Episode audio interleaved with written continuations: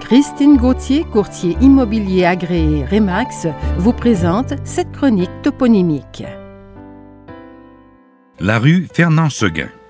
Jusqu'en 1954, le Montréalais Fernand Seguin, 1922-1988, se consacre à la recherche tout en faisant des études notamment à Chicago et à Paris et en enseignant à l'Université de Montréal.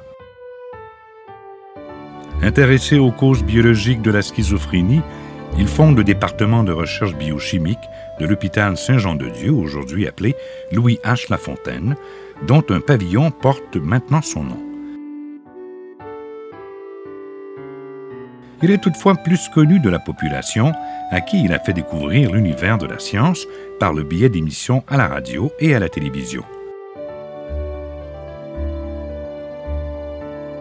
Le Québec doit d'ailleurs nombre de ses chercheurs à ce célèbre vulgarisateur scientifique, premier récipiendaire canadien en 1977 du prix Kalinga, la plus importante distinction internationale dans ce champ de communication. Une école montréalaise, une rue de la ville de Laval et une montagne du Technoparc Montréal métropolitain expriment la reconnaissance de la population. La rue est place Fernand Seguin, baptisée le 16 janvier 1991. Cette chronique toponymique est rendue possible grâce à la collaboration de Christine Gauthier, courtier immobilier agréé Remax.